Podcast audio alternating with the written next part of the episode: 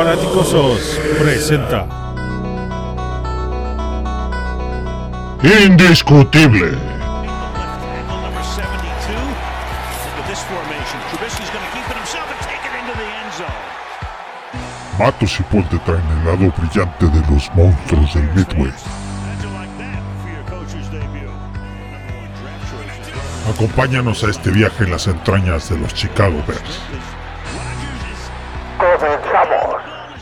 Nadie que haya dado su máximo esfuerzo se ha arrepentido de ello.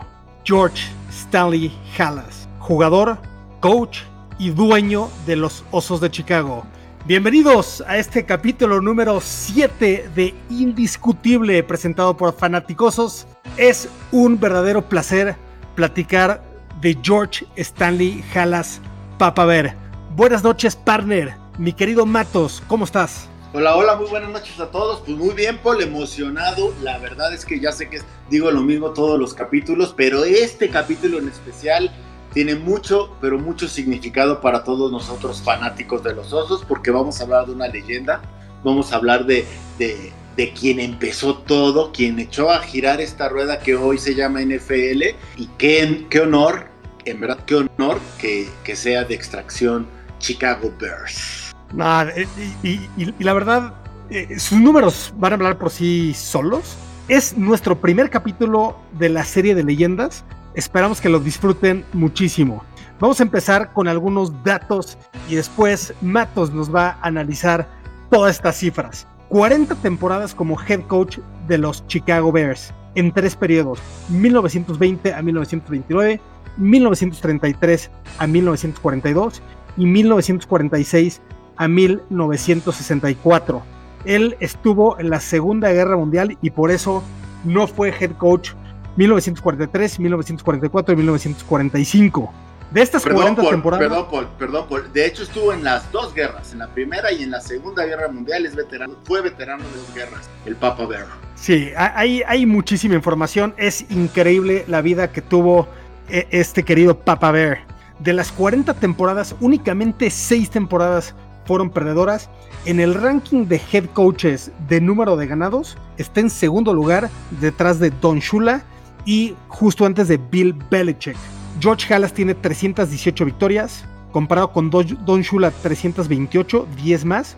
Le quiso ganar la partida a George Halas y de ahí se retiró. De ahí Bill Belichick está a 35 victorias de acercarse a George Stanley Halas. Los dos coaches que tienen el mejor porcentaje de victorias son Bill Belichick con 683 y George Halas con 682. Están muy cerca. Para que se den una idea del gran éxito que tuvo como head coach George Stanley Halas, Papa Bear. Tuvo dos temporadas invictas en 1934 y 1942, aunque en ambas perdió el juego de campeonato contra los difuntos Redskins y contra los Giants. Es uno de tres head coaches en la historia de la liga en ganar seis campeonatos. Los otros, Curly Lambeau y Bill Belichick. Dos campeonatos más como dueño, ocho en total. George Halas nació en Chicago el 2 de febrero de 1895 y murió el 31 de octubre de 1983. Se quedó a un par de años de poder ver a los Osos de Chicago ganar su primer Super Bowl. ¿Qué te dicen estas cifras de nuestro Papa Bear, mi Matos? No, es, es increíble, increíble por... Hablamos de otros tiempos, obviamente la, la comparación Belichick-Halas a nivel números la podemos hacer, a nivel juego es totalmente diametralmente distinto, eran distintas temporadas, no había Super Bowl en la mayoría de los campeonatos de Halas, pero sí te habla de una cuestión de constancia y te habla de un éxito sostenido. Esto que Pace nos ha vendido los últimos años es algo que nosotros en Chicago ya conocemos de la mano de Papa Bear, ¿sabes? Porque 40 temporadas y únicamente 6 perdedoras te habla de que Chicago constantemente estaba en los puestos de arriba. Y para platicar un poquito sobre las raíces de Papa Bear en los Osos de Chicago, vamos a, a- a- a poner todo en contexto. En 1920 se crea la NFL con las siglas APFA, American Professional Football Association, con 10 equipos. Entre ellos, entre estos 10 equipos que estaban en cuatro estados, incluyendo Illinois, por supuesto, estaban los Chicago Cardinals, que actualmente son los Arizona Cardinals, y estaban los Decatur Staleys, un pueblo en Illinois que se quedó con ese nombre solamente en la temporada de 1920 y 1921. Se mudó a Chicago en 1921, le pagaron 5 mil dólares a Papa Bear por mantener el nombre Staley's un año más, y en 1922 oficialmente se convierten en los Osos de Chicago, y en 1921, un año antes de oficialmente ser los Osos de Chicago, se une a la liga los Green Bay Acme Packers. Y con eso se convierten los Packers en el equipo más antiguo con un nombre completo de ciudad y, apodo, por decirlo de alguna manera. Eh, ¿qué, te, ¿qué, te, dice Papa Bear, Mimatos, como fundador de la liga? Mira, al, final, al final es bien interesante esta historia, ¿no? Sabemos que, que, Papa Bear fue un prodigio deportivo en sus años este, escolares. De hecho, él jugó el, el, Tazón de las Rosas en 1919 y fue llamado el MVP por la Universidad de Illinois. Entonces, cuando él empieza esta aventura en Staley's, venía de jugar con los Yankees de Nueva York una temporada. Bueno, 12 juegos, ¿no? Entonces, sabemos que era un Sport Billy cualquiera, amaba este, profusamente el deporte y afortunadamente se volvió como que portavoz del fútbol americano y eso fue lo que nos, nos entregó la NFL en un futuro, ¿no? Entonces, esta parte de Green Bay es bien interesante también porque Green Bay es un equipo que ya existía, que ya era rival de los Staley, pero cuando se crea en 1920 esta primer liga, deciden no participar ese primer año por cuestiones económicas. La verdad es que, y, los aficionados de los Green Bay Packers, si hay algún valiente que nos escuche, no nos dejarán mentir, pues en esos inicios, los, los, primeros 50 años de los Green Bay Packers, pues estuvo lleno de crisis económicas porque tenían un mercado bastante chiquito. Y Papa Ver es la persona que, este, que se entrega en cuerpo y alma a este deporte y que no solo se entrega de su parte con el equipo, sino que se entrega al desarrollo per se de esta liga, que aunque había 10 personas en esa mítica este, primera reunión que se hizo precisamente en Canton, Ohio, el único que fue constante y que continuó, porque aunque bueno, los Cardenales siguieron y siguen en la, en la liga, no hubo un portavoz tan importante para este deporte y esta creciente liga, naciente liga, que Papa Bear. Así es, y, como lo comentamos, en 1920 se crea Decatur Staleys, él no era el dueño, y en 1921 adquiere el equipo y lo muda a Chicago. A partir de este momento fue dueño, entrenador, jugador a la ofensiva y defensiva, utilero y hasta encargado de vender los boletos del equipo por más de 60 años. En 1925 forma parte de los empresarios que crean la primera liga profesional de básquetbol en Estados Unidos como dueño del equipo Chicago Bruins. Tristemente esta liga se declara en bancarrota seis años después. Y, y solamente como información adicional, en 1946 se crea la NBA. Este señor fue 21 años temprano, llegó 21 años temprano a la necesidad de una liga de básquetbol en Estados Unidos. Qué gran emprendedor, papá. increíble, Paul. Al final te pones a pensar, jugó con, MVP del Tazón de la Rosa. Jugó con los Yankees de Nueva York, con los bombarderos del Bronx, ¿no? Una lesión en la, en la cadera lo obliga a retirarse tempranamente.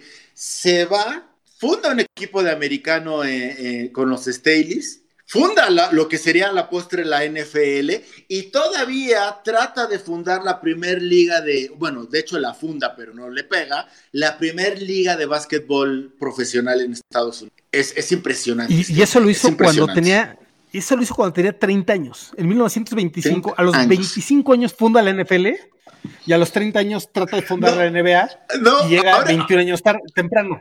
Ahora imagínate un día de George Halas, se para temprano, se pone a entrenar con su equipo porque él jugaba, era entrenador y, jugador de esos llamados jugadores de hierro, defensa y ofensiva. Según, no me hagan mucho caso porque eso no lo, no lo, este, no lo puedo firmar en sangre. Creo que era receptor y a la, a la defensa, ¿no? Entrenaba, se iba, se ponía a vender boletos, era el utilero, checaba todo eso y todavía le daba chance de irse a ver si podía fundar una liga de básquetbol. Es 24 horas no eran suficiente para este hombre, ¿no? Es increíble, increíble. Y, y por otro lado, muchos años después, y te habla del carácter y de la visión de Papa Bear, recomienda a Green Bay a contratar a cierto coach con el nombre de Vince Lombardi. Tras la, tras la muerte de Lombardi en 1970, nuevamente Papa Bear fue el que tuvo la iniciativa de nombrar al trofeo ganador del, Super Bowl con su nombre, el trofeo Vince Lombardi. Este, este cuate tiene un carácter increíble, ¿no? No, es increíble. Y te digo, la historia de Vince Lombardi es bien, bien interesante. Vince Lombardi empieza en, la, en, la, en lo que a la postre sería la NFL, empieza como coordinador ofensivo de los gigantes de Nueva York, ¿no? En ese staff de coacheo, fíjate cómo, cómo las leyendas atraen. En ese mismo staff de coacheo, el coordinador defensivo era Tom Landry. Vince Lombardi tiene problemas con el entrenador en jefe, deja a los gigantes, Green Bay está en una crisis económica, nuevamente es un equipo que lleva bastantes años sin ganar y entonces acuden a Papa Bear para que le pidan o les recomiende un entrenador para tratar de salvar a los Green Bay Packers. ¿A quién recomienda Papa Bear? A Vince Lombardi. Vince Lombardi llega a Green Bay y lo primero que dice es, está bien, yo me hago cargo, pero quiero control absoluto del equipo. Obviamente, Green Bay, los, los, directivos en ese momento, pues lo mandan a freír espárragos, ponen el grito en el suelo, en el cielo, le llaman a Papa Ver y Papa Ver lo que les dice es, no sean tontos, háganlo. Y ojalá no lo hubiera hecho porque ya sabemos lo que vino, ¿no? Ahora, e, ese es el carácter que, que, tenía Papa Bear, ¿no? Sabía que para tener un gran equipo tenía que tener un gran rival y eso es lo que ahorita tenemos esa rivalidad, porque imagínate tener a otros Detroit Lions en nuestra división, ¿no? Estaría, no sería lo mismo. Ahorita tenemos una rivalidad este, increíble con, con un background de 100 años. Eh, es, definitivamente la rivalidad con más historia. Tal vez no es la más sangrienta ahí, dejaría a los Ravens con los Steelers, ¿no? Pero pero es, es la, rivalidad que tiene más, más corazón, más este background, ¿no? Entonces, el, fue, un visionario Papa Bear, sin, duda alguna. No, está, es, increíble, es increíble. Cuando, ahorita más adelante que lleguemos a eso, cuando vean el impacto de lo que hizo en la liga, entenderán que, sin Papa Bear este deporte no sería el mismo. Jalas fue quien instauró las prácticas diarias en su equipo el, verdadero significado de profesional. El primero en utilizar y analizar videos de sus próximos rivales. El primero en negociar transmisiones de partidos por la radio. Como estratega, fue ingeniero de la famosa formación P, de T-Formation, que en su tiempo revolucionó la manera de jugar. Man in Motion. Halas fue impulsor de la política de ganancias compartidas de la NFL, que le brindaba seguridad económica a equipos que estaban en ciudades y mercados más pequeños. Pionero en reclutar a jugadores estrella del colegial, que a la postre se convertiría en el draft. Exactamente. Fue miembro fundador, miembro fundador del Salón de la Fama del Fútbol Americano Profesional en 1963, donde entraron 17 exjugadores, coaches, dueños. El Salón de la Fama está ubicado en la avenida George Halas Drive, en Canton, Ohio. El trofeo de campeonato de la NFC lleva su nombre. En 1963 y 1965 fue seleccionado por The Sporting News, AP y UPI como el entrenador del año de la NFL. Y en 1997 se presentó un sello postal en los Estados Unidos como uno de los entrenadores legendarios del fútbol americano. Ha sido reconocido por ESPN como una de las 10 personas más influyentes en los deportes en el siglo XX y uno de los más grandes entrenadores. ¿Qué, ¿Qué, legacy nos deja Papa Bear? No, está cañón y es que te pones a pensar, Paul. Al final, en esos tiempos, cuando la, naciente liga estaba haciendo pininos, pertenecían los equipos a corporaciones, a compañías. Por de ahí nosotros pertenecíamos, bueno, Chicago era los de Caturstelis. En ese primer año, lo que hacía Papa Ver era buscar a los estrellas colegiales y como no había, no había un gran ingreso en esta liga, les ofrecía trabajo en la fábrica. Era una fábrica de fécula, ¿no? Pero no para que trabajaran, sino que para que jugaran, ¿no? Al final era como, daba buenos sueldos, era chamba segura, tú sales, no olvidemos que eran los, la época de la sesión en Estados Unidos, entonces la vida, el nivel de vida era complicado y Papa Ver lo que hace es darles chamba para que jueguen. Cuando empieza a pasar esta crisis económica en Estados Unidos, Papa Ver lo primero que hace es empieza a echar ojo a los juegos colegiales, que él fue estrella colegial, y empieza a jalarse a los jugadores. Y mientras los gigantes de Nueva York, los Redskins de Washington, lo que ellos hacían era publicar en el periódico, hacían sus pruebas y llegaba la gente de la calle, Papa Ver empezó a reclutar en lo que era también los pininos de lo que es el draft hoy, el draft colegial. Otro interesante, otro dato bien interesante, ¿quién fue el primer agente libre firmado en la historia de la liga? Un corredor de Illinois llamado Red Grange. ¿Quién lo contrató? Papa Ver. Entonces dices, el hombre del equipo fundador de la NFL, el hombre inventó este, el draft colegial, el hombre inventó la agencia libre, la, la, parte de la formación T, obviamente la formación T en su momento revolucionó la, la liga, hoy ya está pasada de moda, obviamente, eh, todo sigue evolucionando, pero gracias a la formación T nosotros ganamos un juego de campeonato a los Redskins, hoy desaparecidos Redskins, 73 a 0, Paul. Al día de hoy no hay una derrota más humillante en la historia de los deportes en Estados Unidos que no es esa victoria de la mano de la formación T, que aunque ya no se usa, aunque ya es obsoleta, sí instituyó esta parte de hombre en movimiento, que es una parte vital en las ofensivas de hoy en día. Hay algunas cosas de Papa Ver que no han caducado y sigue siendo impresionante lo que este hombre hizo por el deporte. Estadísticas como jugador de la NFL, para variarle un poco. 105, 105 partidos jugados, un touchdown por tierra, 8 touchdowns por recepción y un touchdown a la defensa. En ese momento no había grandes estadísticas. Entonces, con esto, esto es lo que tenemos como. Sí, no, es curioso.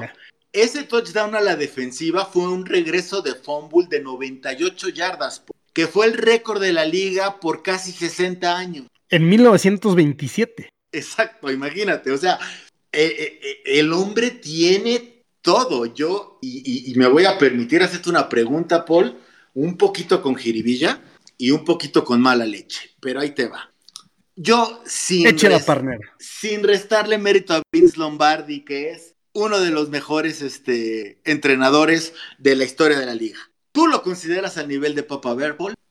A ver, eh, eh, eh, esta es una pregunta muy difícil de contestar. Es muy fácil por un lado.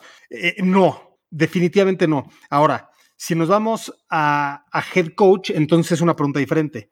¿Quién es el mejor, la mejor persona del NFL entre ambas opciones? Sin duda, Papa Bear.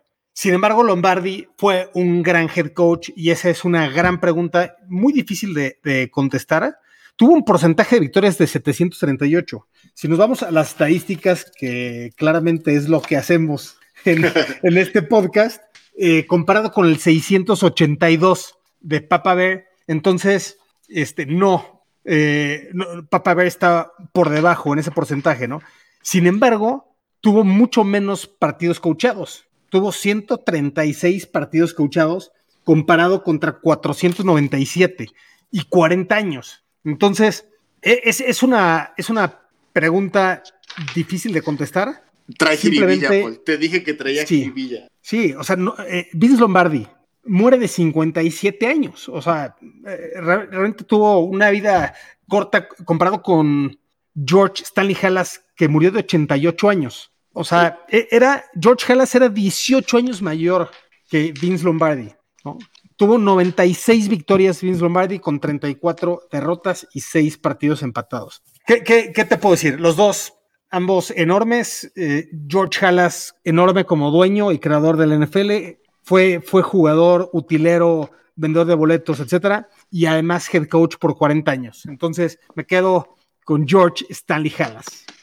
Yo también, obviamente. Y es que, Paul, es que mira, una última porque si no nunca vamos a acabar este podcast. Vamos a, regresarnos años antes de la muerte de Papa Bear. Papa Bear se hace a un lado por tercera ocasión del equipo. Su hijo lo convence de que ya no solo no, no, no sea el entrenador, sino que aparte contrate a un general manager, un hombre de apellido Fink, si no se me, si, si no se me va la, la, onda, ¿no? Un hombre de apellido Fink, ¿no? Papa Ver, obviamente, sus hijos, obviamente, ya grande, obviamente, la parte del negocio, Papa Ver lo que hace es, le da gusto a su hijo y contrata por primera vez en la historia del equipo un general manager que no sea él. Pasa el tiempo y una tragedia, una tragedia sucede en, en la familia Holdas y su hijo muere de cáncer y muere relativamente joven, muere a los 58, 59 años. Obviamente, Papa Bear lo que hace es guardar luto, ¿no? No hace nada, pero antes de que se cumpliera el primer aniversario de la muerte de su hijo, corre al general manager vuelve a tomar las funciones y contrata al nuevo head coach de los Osos, que es Mike Tristemente, no puede ver en vida la, la, conclusión del proceso de Ditka ni nuestro último campeonato ya del Super Bowl, pero te dice que ese Super Bowl, esa defensiva número, número de, este, del, del año 85, sí tiene todavía la mano de Papa Ver y a lo mejor esa falta, esa mano es lo que nos hace falta y es una especie de maldición por, de ese momento para acá, pues no hemos sido tan relevantes como nos gustaría. Ahora ahí te va una pregunta de mi lado.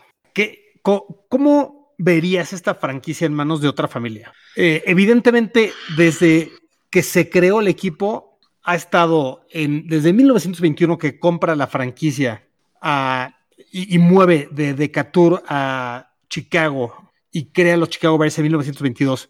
En 1983, Virginia Hallas McCaskey, uh -huh. entonces se queda como la, la, secretaria del Board of Directors o, o como principal dueña y, y, obviamente con sus hijos al mando operativamente. Pero tú verías a este equipo en manos de otra familia que no entiende la historia, que no entiende todo lo que ha vivido este equipo desde sus raíces?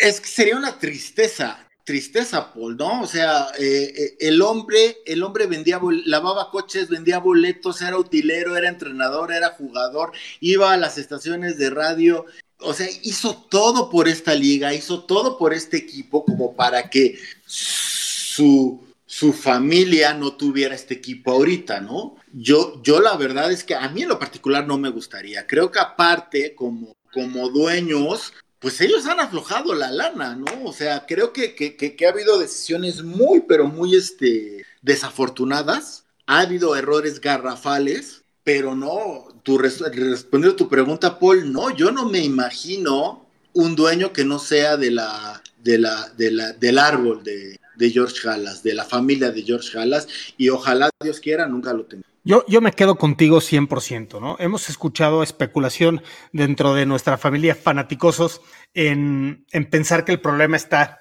en los dueños y en el CEO. Eh, tal vez en el CEO sí hay algo de esto. Eh, yo me quedo contigo y no me gustaría ver el equipo en manos de otro dueño tipo Jerry Jones o alguien por el estilo, ¿no? Me, quedo con alguien que entiende la historia, que entiende las tradiciones, que opera de una manera seria. Y, la verdad es que en los Osos de Chicago vemos que no ha sido un problema este tema que mucha gente ha dicho que la familia McCaskey es coda, es amarrada con el dinero. Eso no es así. Como lo platicamos en capítulos anteriores, tenemos top 3 de, de facility en la NFL, eh, top 10 del mundo, y, el dinero ha estado ahí. Los contratos más grandes han estado aquí, ¿no? Con Khalil Mack como el jugador defensivo más caro de toda la NFL, etcétera, ¿no? Podemos decir que, que dinero no ha sido algo que ha detenido esta franquicia, tal vez malas decisiones, y pues bueno, eh, eh, esperemos que, se revierte esto, pero no es fácil también tener un, equipo ganador en la NFL, ¿no? Es mucho más complicado que en las épocas de Papa Ver, eso es un hecho. Solo un equipo de 32 queda campeón y, yo, a, mí me gusta como eh, la tendencia que tiene el equipo. Vamos a ver qué nos da este 2020, mi querido Matos. Esperemos buenas cosas, creo que la historia está ahí. Creo que tenemos de nuestro lado al Señor todo, ¿no? Papa Ver, con justa razón, es el hombre más venerado en, el fútbol americano en Chicago, por lo menos, y por ende para nosotros. Este, y, su vida maravillosa que, de hecho, fíjate que estuve buscando ahí una película, porque deberían hacer una película y no hay. Lo más cercano que encuentras es la historia de Brian, Brian Son, ¿no? Que te hablan de él ahí, pero, pero híjole, si este podcast llega a Hollywood, ahí hay una super biografía para hacer un hitazo en Hollywood, porque vaya que este hombre brilló, vaya que este hombre fue notable, vaya que exprimió y aprovechó al máximo su vida. Yo ya tengo la mitad de, de su edad y no he hecho ni la décima parte. Entonces, creyó en un sueño, creó una leyenda. Papa Ver es, sin duda alguna, una de las leyendas de los Osos de Chicago. Así es. Y le mandamos un abrazo muy fuerte desde donde nos vea y nos escuche, querido Papa Bear. Y con esto llegamos a la parte más triste, mi querido Matos. Y recuerden que el amor por los osos es indiscutible. Abrazo, homies. Bear down, Chicago Bear.